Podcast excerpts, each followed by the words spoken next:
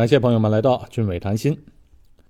我们接着上一期说，上一期呢和朋友们介绍了新加坡留学的一个概况，也提到了新加坡本地人对于上大学和上理工学院的一些看法。啊，基本上呢，新加坡学生升学有两条路，第一条路线，读四年的中学毕业后考英国剑桥的 O 水准考试。呃，然后上初级学院 J.C. 两年，然后继续考英国剑桥 A 水准的考试，最后升到新加坡的政府大学。第二条路线呢，就是也是读四年的中学毕业后考英国剑桥 O 水准考试，然后呢不上 J.C. 上新加坡的理工学院，理工学院是三年制，获得了理工学院的文凭后。如果想继续读大学，可以报读新加坡的政府大学。啊，当然我也提到了，多数的学生上了理工学院后啊，就不继续读了，直接工作就上班了。不过上一期呢，我没提到的是啊，其实还有第三条路。第三条路是什么呢？就是新加坡的私立大学。新加坡除了公立学校之外，还有很多私立民办的大学或者普通的大专。有美国、英国以及澳大利亚的大学在新加坡开的分校，这些私立大学很多，是对新加坡教育体系的一个补充吧。啊，我们知道，在美国的话，好的学校一般都是私立的大学，但是在新加坡啊，主流的学校都是政府大学和政府的理工学院。新加坡学生一般都选择上这些公立的学校，所以啊，我上一期就没有提到这些私立学校。嗯，这些私立学校在新加坡很重要，因为很多的留学生来到新加坡就是就读这些私立学校的。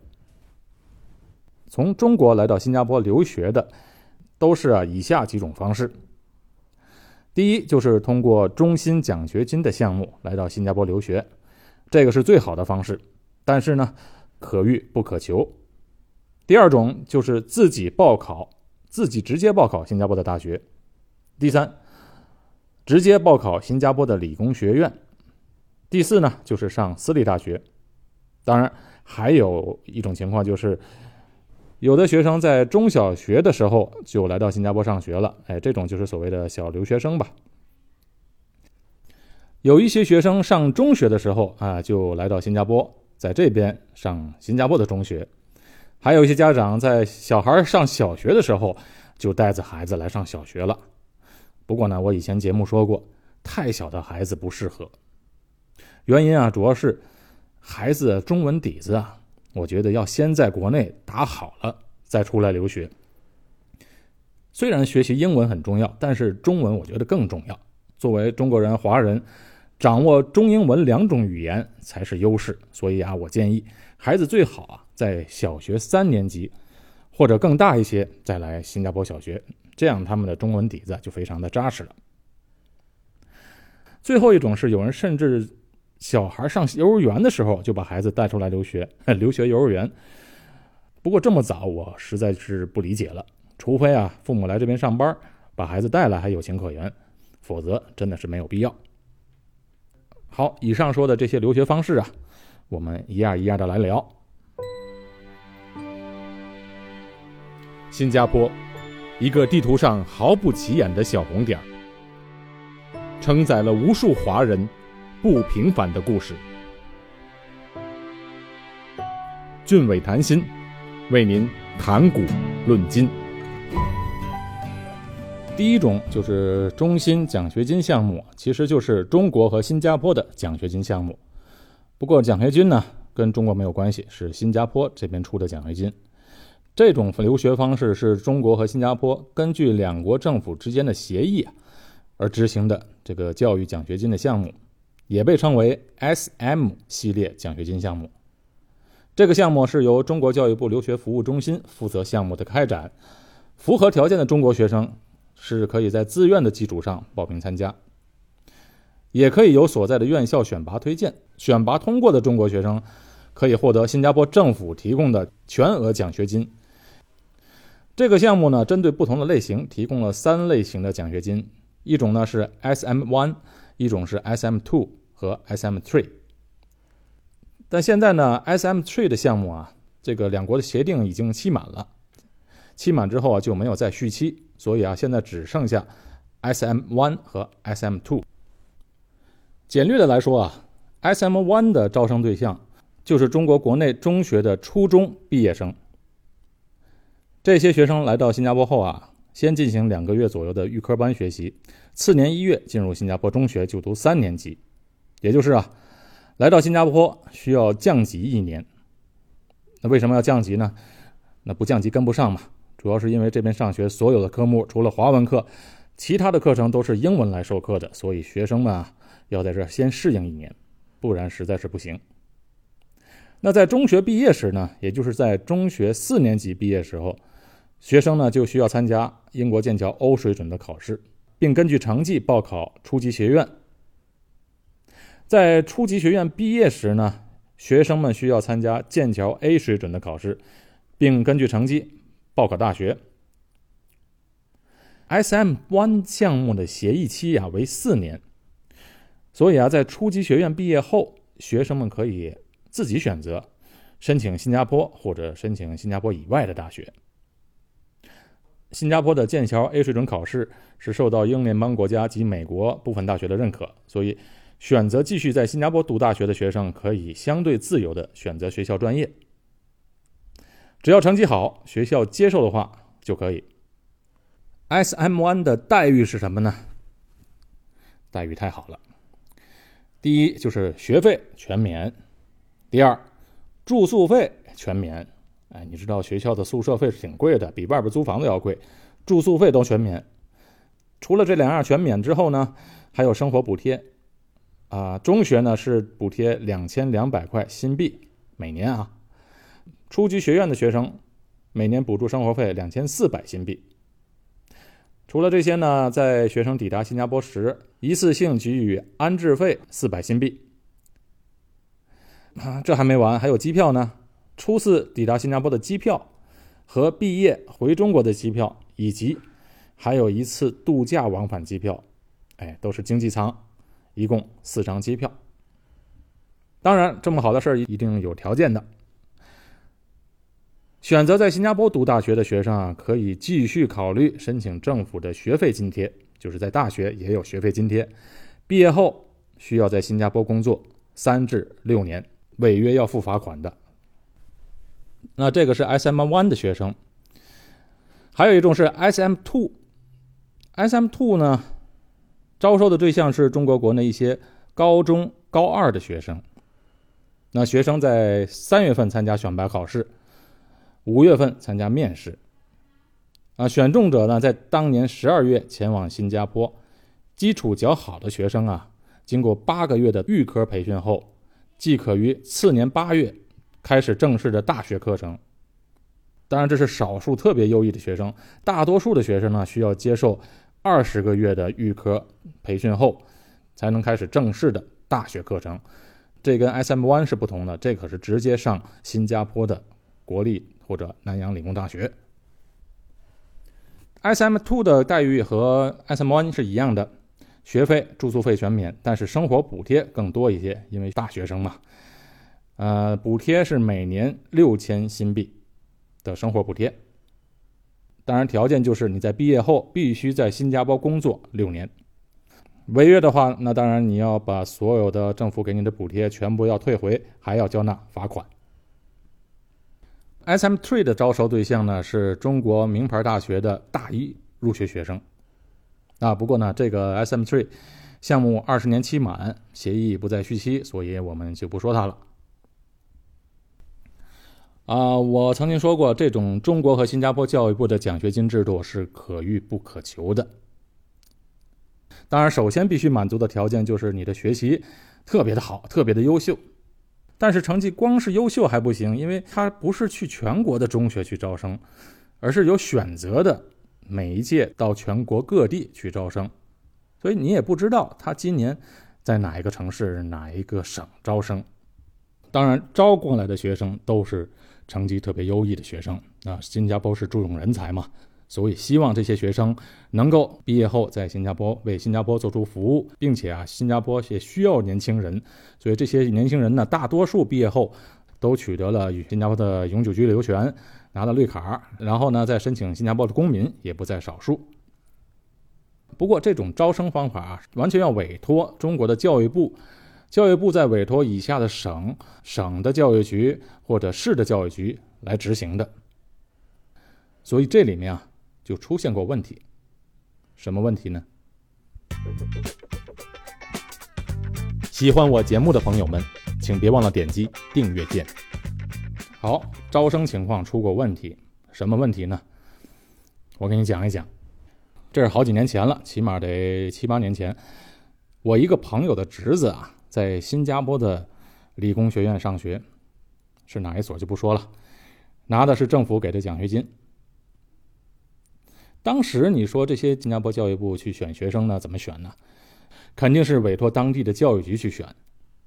选孩子的标准，一个是年龄，另外一个就是成绩了。那你想，当地的教育局推荐学生给新加坡，哎，这里边就有问题了。这当地的教育局一看。这又给奖学金，又给生活费，来读新加坡的好学校。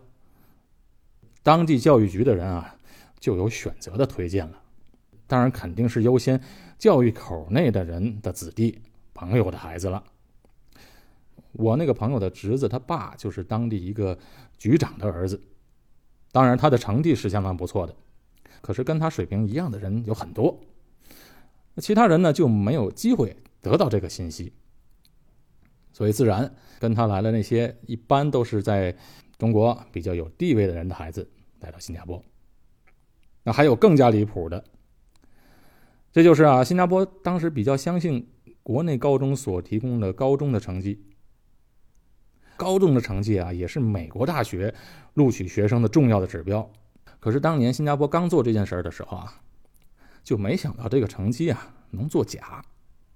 哎，可能他们觉得这个交给教育局就完全可以信任了，那没想到教育局也可以作假呀，而且又是地方上的教育局做这个事儿。你想，嗯，国内的朋友一听就明白了，啊，哪个地方就不提了。不过呢，确实发生过这样的事情。当时来的都是当地的头头脑脑或者有关系的一些人的孩子，而且学习都不怎么样，就被招来了。结果。这些孩子到了新加坡的理工学院开始上课后呢，这学校一看，怎么这批学生学习能力这么差呢？英文也看不懂几个字，那一查高中的英文成绩，这成绩不是很好吗？怎么本人的差距和这个成绩册上的差距如此之大呢？而且啊，你想这些孩子在国内就是玩惯了的孩子，到了新加坡后，这家长不在身边的就更没人管了。结果这些孩子呢？就在这边天天旷课、喝啤酒、玩游戏干什么的？反正唯一不干的就是学习。最后那一批学生啊，好多都旷课，然后考试不及格，然后好几个人就被学校开除了。当然这是好多年前的事情了，现在不可能作假了。现在不仅国内非常严，新加坡呢选择的学生也会更加慎重。前几年还发生了一个事情。这个事情发生了啊，导致了当年这新加坡的网络上啊群情奋涌。什么事儿呢？就是拿了奖学金的一个学生，他是读新加坡国立大学的，他拿的就是 SM Two 的奖学金，哎，条件这么好。但是这个孩子啊，后来干了件蠢事儿，什么事儿呢？他在网上啊，也就是在社交媒体上面发帖子，他说新加坡人是狗。他这个帖子发出来之后，啊，新加坡你想那群情沸腾。我上期节目说过，这本来新加坡人对于新加坡大学这么厚待外国留学生，尤其是给中国留学生的待遇这么好，本来就有很大意见了。哎，因为新加坡的大学要求很高的，本地的孩子能上到新加坡国立大学都是非常非常非常不容易的事。你看，网上就说了，政府把奖学金和师资资源都给什么人了？那结果最后没办法，大学。严肃处分了这个学生。其实我本人呢是挺同情这个学生的，因为你想啊，学生嘛，还是孩子，啊本来就容易冲动，尤其又在网上，你看人们在网上和现实当中的自制力是不一样的。你在现实当中有可能说不出来这些话，你看在网上呢就非常容易做一个键盘侠。可能这个孩子当时啊受到了一些委屈，结果啊没能控制好自己，就在键盘上敲了这几个字儿。所以啊，我特别要嘱咐年轻人们，在愤怒的状态下，千万要远离电脑，不要发任何东西。在你按下回车键 Enter 之前，一定要冷静一下。最好是睡一觉，转天再看一下自己写的东西。哎，我就有这个习惯。有时在写东西的时候啊，脑子在飞快的转，那是一种非常兴奋的状态。有时候转天再一看自己写的东西，哎，就觉得哎，这写的是什么呀？自己都不好意思看，幸亏没发出去。所以有的时候啊，重要的邮件或者是在网上发的任何的文章，先要让它沉淀一下再发。这是对自己非常负责任的一种习惯，年轻人们一定要养成这个习惯。好，第一种奖学金制度的留学说完了啊，这种机会是可遇不可求的。接下来聊聊普通人能做什么呢？就是考 O 水准和 A 水准的留学方法。国内的学生如果来直接考 A 水准的话，难度是相当大的。所有来这边考试的学生啊，很少有从国内高中毕业后通过考 A 水准，然后直接考上新加坡大学的。很多人都是在国内读完了大学，再到新加坡的国立大学、南洋理工大学或者新加坡管理大学来读硕士，这样的人比较多，而且成功率比较大。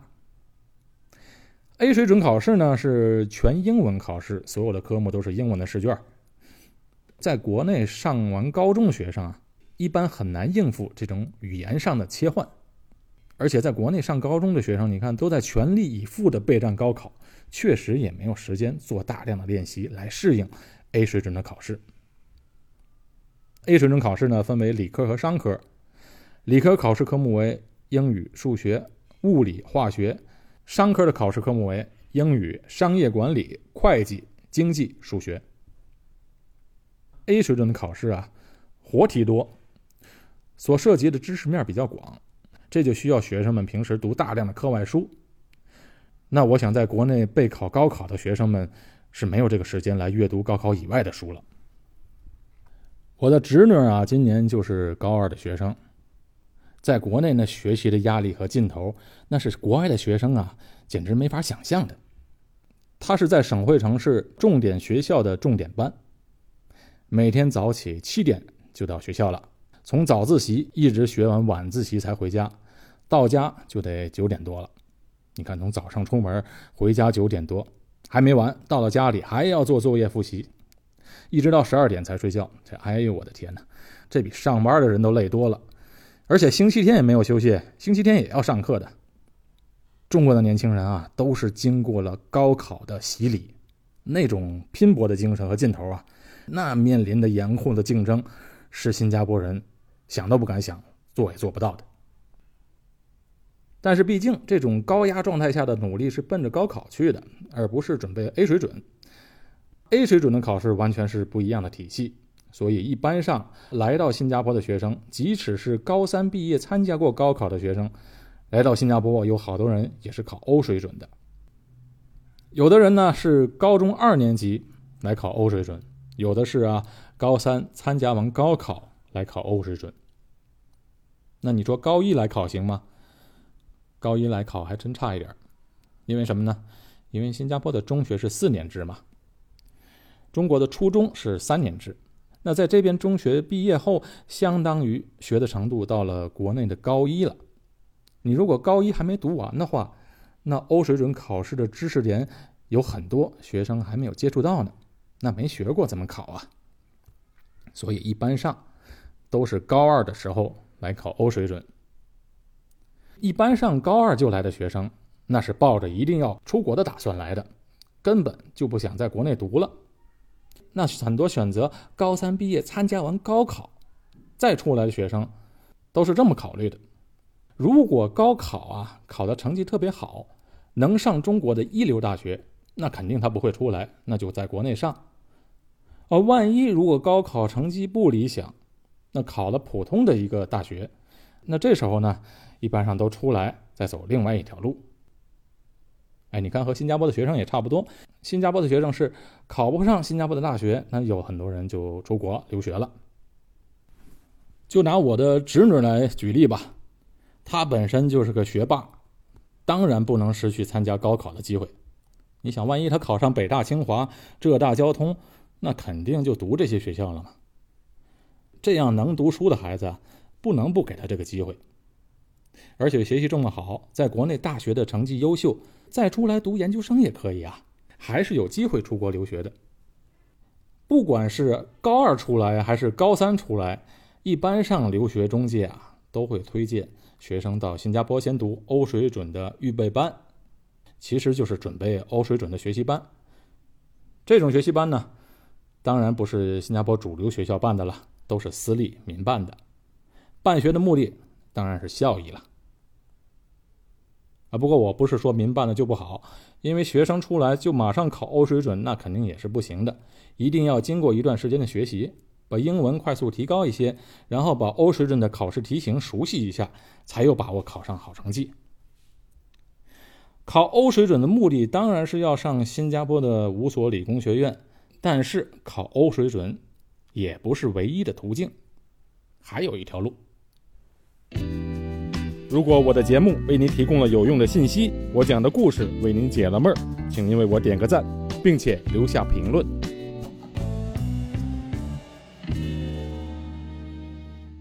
除了来到新加坡参加欧水准考试，报考新加坡的五所理工学校外，其实还有另外一条方法，就是参加完高考的学生用高考的成绩和托福或者雅思的成绩，直接报考新加坡的五所理工学院。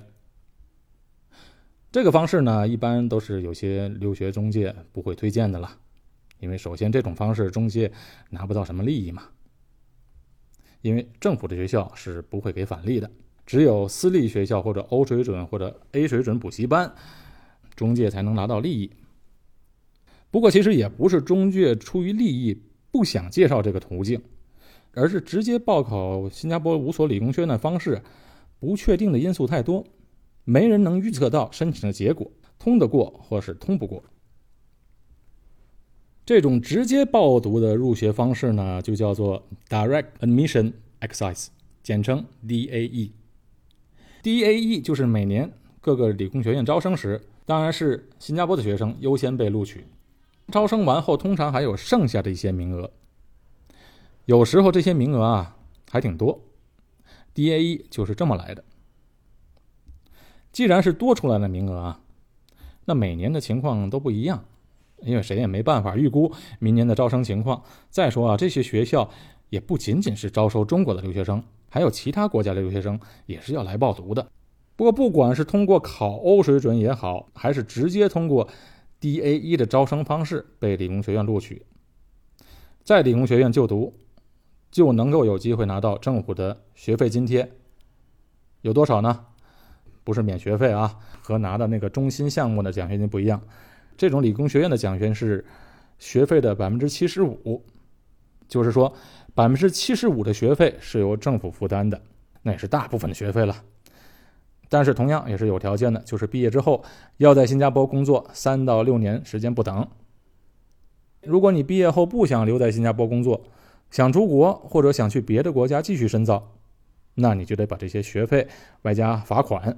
还给政府。当然，你如果没有留在新加坡的打算，也可以不拿津贴，那就直接付全额的学费。那你毕业的时候就没有这个麻烦。不过我看呢，绝大多数的人都是会和政府签这个协议的。既然来新加坡上学的好处之一就是这边的学费呢比较便宜一些嘛。好，大学和理工学院说完了，那新加坡还有很多的私立学校。里边有大本和大专的课程，这些学校呢，有的招生时比较严格，有的招生时啊比较松散，可以说是良莠不齐。读这些私立学校的话，要尽量选择排在前几名学校去读。不过我也要说一点的是啊，不管是公立学校还是私立学校，你看啊，在新加坡提起公立就是好学校，私立啊就不如公立的，这和美国正好相反。不管是公立学校还是私立学校，其实出来的文凭啊都是文凭。朋友们不知道理解这句话吗？我的意思是啊，私立学校的文凭啊，在新加坡虽然没有公立学校文凭的含金量高，但是这其实只是学生们和家长们眼中看来比较重要的事情。那读大学目的是什么？最后还不是要到就业市场上去吗？其实公司在招聘员工的时候啊，现在都不怎么看你是哪儿毕业的。当然，要是哈佛、斯坦福那样学校是不一样的啊，不能跟这个相比。但是大部分的新加坡的公司呢，比如说我所在的公司，那去招聘人的时候看文凭，其实只是一扫而过。关键起作用的时候啊，还是面试。在面试的时候，大概就能看出这个人的一个基本状态，是不是一个能够独立完成任务的人，或者是不是一个聪明有能力的人。再有呢，在新加坡待的久的留学生，对这边的风俗习惯比较了解的人，这些面试官们大概就能看出十之八九。哎，我不是说你去临时恶补一下这个面试技巧就行的了，那一个人的能力啊、信心是装不出来的。年轻人嘛，只有不断的学习、参加实践、多读些书、多一些阅历等等等等，就是啊，在平时要多下些功夫。这些东西加在一起，就形成了个人的气质和魅力。这绝对不是临时能学来的，也是装不出来的。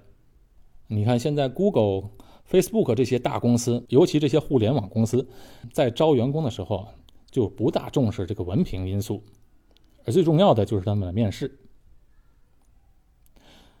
我这么说啊，并不代表我是一个读书无用论的人。上大学啊，其实正是能培养刚才我说那些种种的气质和魅力。我要说的是啊，即使你没上大学或者没上含金量高的大学，并不代表你就没有未来。从学校毕业嘛，仅仅是年轻人走上社会的开始，以后的路还长着呢。我就亲眼看到过身边的人，在美国读了名牌大学，我就不说哪个学校了。总之啊，都是你听了要仰视的那种大学。毕业后，在美国，也只是在中餐馆打工了好多年。反而我在美国见到的很多非法移民，有的人把事业倒是做得风生水起。在新加坡也一样。我以前就认识一个国内来到新加坡的留学生，他就没考上新加坡的大学或者理工学院，也只是读的一个私立学校出来的，文凭的含金量肯定不如公立的大学。可是他现在做起企业来了。在他现在所创办的企业里面，替他打工的可都是这些名牌大学的。所以啊，上个好大学固然重要，但这不是最重要的。如果你上了好大学沾沾自喜，那对你反而不是什么好事儿。你看，说着说着，我又讲起道理来了。我们言归正传，除了刚才说的那些留学新加坡的方式。当然还有中学来新加坡留学和小学就来新加坡留学的小留学生了。这么小来到新加坡上学的孩子家长们，理由有这么几个：那很多人都是冲着新加坡的双语教育来的，想从小就把孩子的英文底子打好，同时呢，在新加坡这个教育体系下上小学以后也就不用参加国内竞争残酷的高考了。想法挺好，但是要注意一点。就是千万别把孩子的中文耽误了。新加坡虽然是双语制度，但是新加坡的中文水平要比中国差了一大一大截儿。其实现在大部分的新加坡年轻人啊，只能是讲讲中文，你要让他读或者写，那是非常费劲的。所以我就建议，小孩如果来上学，小学三年级的时候是最适合的，因为这时候孩子在中国打的中文底子已经非常结实了。在中国读完小学三年级的语文啊，来到新加坡相当于新加坡初中一年级的中文水平。我说的一点都不夸张。我家的小孩啊，从小就在新加坡长大，所以中文底子那比国内来的孩子差多了。但是来新加坡留学最好还是在小学，因为超过了小学三年级再来新加坡开始学英文，那就有点晚了。当然，我说的是你要把孩子培养真正的双语精通的人才，不是那种一门语言为主、一门语言为辅的概念。因为什么呢？因为根据专家的研究发现啊，在小孩十一岁之前接触到的语言，而且在这个语言环境中长大。那基本可以说，这个语言就是孩子的母语了。小学三四年级从中国来这边上学的小孩是非常有优势的，他有机会把两种语言都弄得非常精通，这时候是最好的年龄。而且还有一个显而易见的好处就是啊，孩子们来这边上学，华语课这门课基本上闭着眼睛就能拿 A 了，那和当地的孩子相比，就等于少了一门课一样，玩着就上了。而且在新加坡小学六年级会考和英国剑桥欧水准的考试里啊，这华文的分数是占很大比例的。那到时候这些考试，国内来的孩子们只认真的去专攻其他科目就行了，华语这门课一点都不用担心，都能拿到好成绩。在新加坡中小学留学来上学啊，和别的国家还有一点不同的是，当妈妈的可以申请来做陪读。可以申请那个陪读的签证，可以长期在这和孩子一起待着。来陪读的妈妈们一般上都是家里条件比较好的了。你想全职在这边上学，全靠国内的老公养着，那家里得有点家底儿才行。